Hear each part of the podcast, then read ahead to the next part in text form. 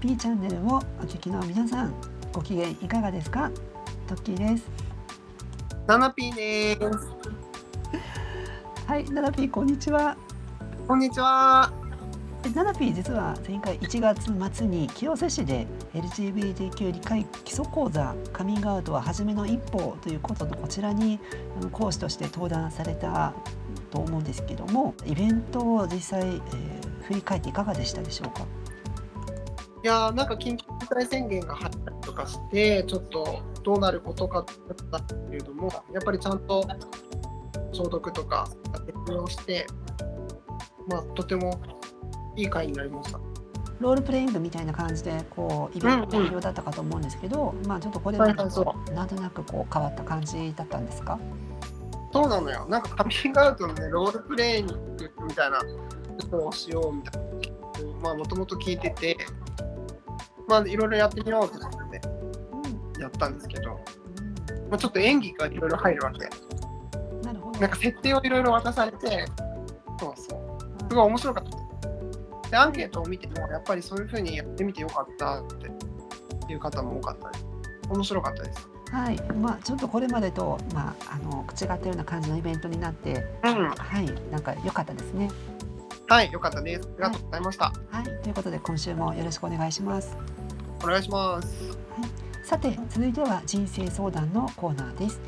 えーリスナーの皆さんから寄せられたご相談に対してお答えしていきます。えー今回はえー海外に住む中学生の方からいただいたご相談です。え現在、え中学2年生です。自分は女性の体で女性として、え育えー育ててもらってきました。でも最近になって自分の体が嫌になったり、男性に憧れるようになりました。え例えば自分のことを知らない人には僕って言ったり、メンズの服を着たりなどです。えもうすぐ中学3年生になりますが、これは思春期に起きるものなのか、それとも自分の中で何かが変わってしまったのか、えーいろんなことが分からなくなってしまい、えー自分は LGBT なのかなと思うようになり、えーネットで調べたりとか、えこともしていますと。で、え親しい友人に話してしまいまし、えしたところ、え大丈夫だよと言ってくれましたがその後少し、え疎遠になったような気がして、え家族にも、えーお兄さんがいらっしゃるそうなんですけれども、えーお兄さんに話してみたところそれは思い込みだと、えー言われて、えー何かこうこれ以上自分のことを誰に話したらいいのかすごくこう分からなくなってすごく孤独を感じているというご相談です。うん、はい。でまあ、あの10代の、まあ、思春期の、まあ、こういった頃にじ自分のこう性の性自認、まあ、自分の性をどういうふうに感じてるかって、まあ、揺らいだりする経験って結構あると思うんですけどこれどうどうですかねこれ 7P。揺らぎ。なんか思春期っていろんなことが複雑で重たくてっていうのは間違いないと思う。でもその自分の性自認がどうそれがじなんかその性自認自体が思春期でこう揺らいでいるのかっていうのは分かんないよ。ね。そうですよね。まあ、うん。あの結構その中学生とか、まあ、思春期の時って、まあ、なんかその、うん。自分じゃないものになりたい気持ちになってしまうとかあったりもしますしあとは、その結構自分自身が置かれてるこの環境の要因も結構あったりするのかなと思ったりもう、まあうん。あのいろんな要因が重なってその自分自身の性がこう何なんだろうっていうふうに感じることもありますしだからその、まあ何でも早く決めつけすぎないってことも大事だと思うんですけども、うん、なんかこう自分って何なんだろうってさ実は答え出ないんだよね。でも思春期の頃とかってその答えが欲しくて欲しくて知りたくて知りたくて仕方なくなったりするんだけど人によってはね私もそうだったんだけどでもなんか大人になってくると自分ってなんだろうわかんねえなもういいやってなんか開く直って大人になってるだけで大人がみんな自分をかり認認識して自分のセクシュアリティとかみんながちゃんと分かっているからそんなことなくてあこれでいいんだって受け止められる気がする。人もいればずっと自分がトランスジェンダーかもしれない。何十歳になっても悩んでる人もいればゲイかもしれないいるよね。そうですね、もう今回いただいたご相談者の方は、まあ、そのお友達に話しても、えー今ちょっとなんかこう反応があまり良くなかったってこう思ってらっしゃるのとあと家族に話してもちょっとなんかこうえーあまりこう受け止めてもらえなかったっていうダブルでちょっといろんなことを感じてらっしゃると思うんですけどこういうあの同世代のこういった仲間とかこうなかなかこう見つけづらかったりとかそういう時ってあ、ね、なんかそういう何かアドバイスとかあったりしますでしょうか？なんかやっぱりの友達から何か言われたが家族からあまり受け入れてもらえなかったみたいなことよりも自分が自分を分からないっていう方が自分は苦しかったなって今思ってて振り返って。自分がこうなんですって思えばそれでいいやって思ってしまえば他の人の意見があまり関係なかったりなんか揺らがないというかでもなんかその自分自身がよくわからないっていうこと自体を受け入れるのってちょっと時間かかるよね。そうですね私もやっぱり結構受け入れるのは時間かかりましたけどうん。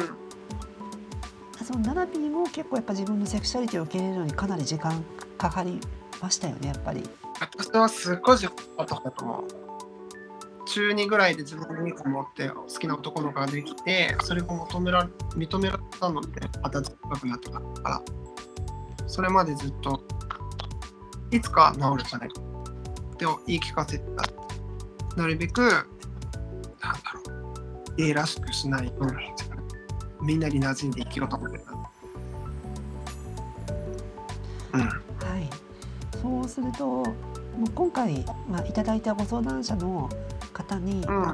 まあ、何かこうアドバイスを何か一言お伝えするとしたらあのなんかどんな どんなことがいいですかね？なんか考えすぎても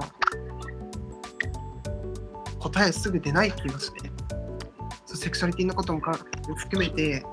とりあえず目の前のこと楽しむみたいな 今それしか言えないまあ、よくその自分のセクシャリティがわからないっていう相談が結構あったりしますしうん。こう何かカテゴリーに必ずしも当てはまらなくてもそれでいいんだって私はこう思うようにするんですけどでもやっぱり自分のその何何者かがわからないとすごく不安っていう気持ちも、まあ、分からなくもないんですよね。うん。分からなくもなてか本当によくわかる。なんかやっぱり学校とか家族とかそれだけの世界じゃなくて一歩外に踏み出してみて LGBT のコミュニティに一歩踏み出してみるとか意外と同年代と同じような悩みを抱えている人と会ったらなんだろうあ同じだって嬉しいなってなんか自分の悩みが半分になったりとか苦しみが半分になったりとかそういうふうになるかもしれない。そうですよね。あの同じような悩みを抱えてる人って、あの世界中を探せばあの必ずどこかにいますし、うん。うんセクシャリティに悩んでる人ってだって一人じゃないし日本でもこんなにたくさん LGBT の方って今カミングアウトもあの、ね、少ないですけどちょっとずつこううん。オープンにしてきている人も増えたりうん。重大なこと言えなくて苦しんでて大人になっていろんなさまざまな活動されてる人もいるしうんちょっといろんなそういうコミュニティとかもちょっと調べたりしてみてあの仲間探しをしてみるとすごくいいかなと思います。今ネットもあるしね。そうですね。ちょっとあの海外の方などなかなかこう塞ぎ込んでしまうとなかなかそこにアクセスしづらいっていうのはあると思うんですけどうんちょっとねあの勇気一歩踏み出していろんなところにあの情報をえー目に触れたりしてみるといいのかなと思います。はいはい、ありがとうございます。ありがとうございます。えーでは今週のテーマです。今週は LGBT の活動について、えーお伺いしていきたいと思います。まあ、昨今 LGBT と呼ばれるまあ言葉がまあ広く浸透するようになって、えー、いろんな当事者の方もいろんなこう活動を始めてこられてるような人も増えてきたと思うんですけどこれから何かこう活動を始めたいまたは何かこう困っている人とかの役に立つようなことをやってみたいというような人もいると思うんですね。で、うん、その、まあ、ナナピーはその今そのパートナーシップの公正証書の作成のお手伝いとかされたり、はいはい、まあ、活動してますけども、まあ、こういった何か活動してみたいという人に対して、はい、えー、何から始めたらいいのかっていうのを、うん、まあ、こあのちょっとお聞きしたいと思ったんですけれども。私自身も何か活動したいなって思って始めたが私が最初にやったことっていろんなところに顔出ったよね。LGBT ののイベントに顔を出したりとかそれこそ私は江戸川区でも活動してるしイベントとかも最近できてないけどなんかそういったところに顔出して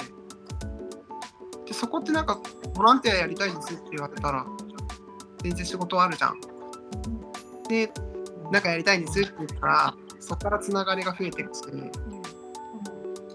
うん、なんかそういうとこにまず顔出してできることなんですかって聞いてみるとかね。私も東京レインボープライドとかボランティアから始まって、運営員を2年間させてもらって、そこでできたつながりってすごく今でも仲良くしてるよ。うん、まずはじゃあそのいろんな、まあ、LGBT と呼ばれるようなイベントにこう参加してみてでそこからちょっとこうアクションを始めたってことですよね。うんそうです私は。なるほどその東京レインボープライドでその、うん、最初ボランティアされた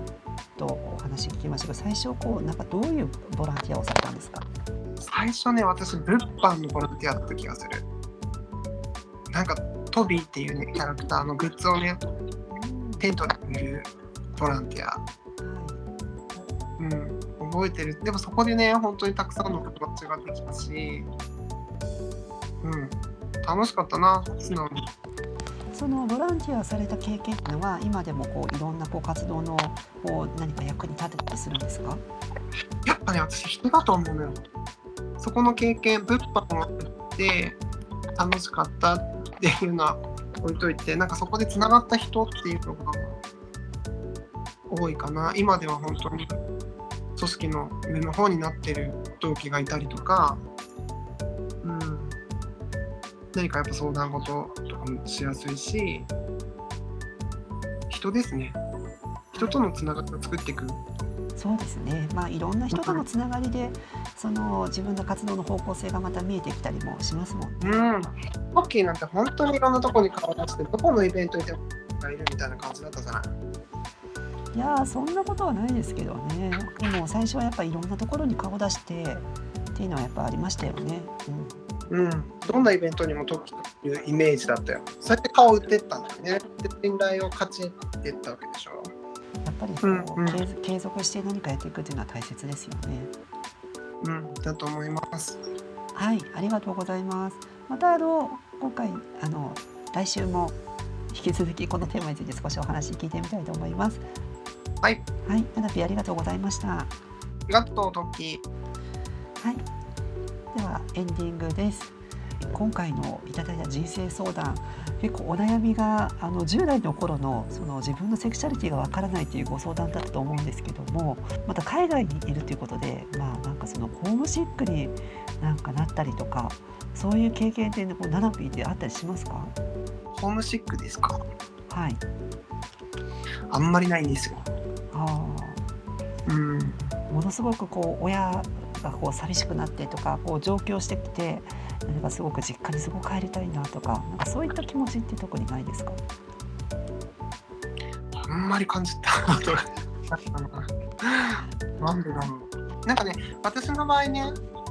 学生時代小中高って結構自分に課せてたなんかいろいろ背負い込んでた学生時代だなって今振り返ってで実家から離れてすごく自由になっちゃった。羽が生えたようなそんな感じどんどん人生楽しく早くこう飛び立ちたかったみたいな感じですね。そうそうそう、うん、早く自分らしく自由に羽ばたきたいわっていう感じ。どんどん大人になるたびに自由になっていくし豊かになっていくっていう感じ。楽しさの方がまあ大きかったってことね。そう。はい、ありがとうございます。はい、時田のハッピーチャンネルでは皆さんからのご相談をお待ちしております。番組への感想を、取り上げてほしいテーマ、セクシャリティに関するお悩みや恋愛人生相談などお待ちしております。メールアドレス、ときなな .lgbt、tokinna.lgbt、アットマーク gmail.com までお送りください。えーそれでは今週の放送はここまでです。えー皆さんご視聴いただきありがとうございました。ありがとうございましたナナピー今週もありがとうございました。トキありがとうございましたそれではさよなら。さよなら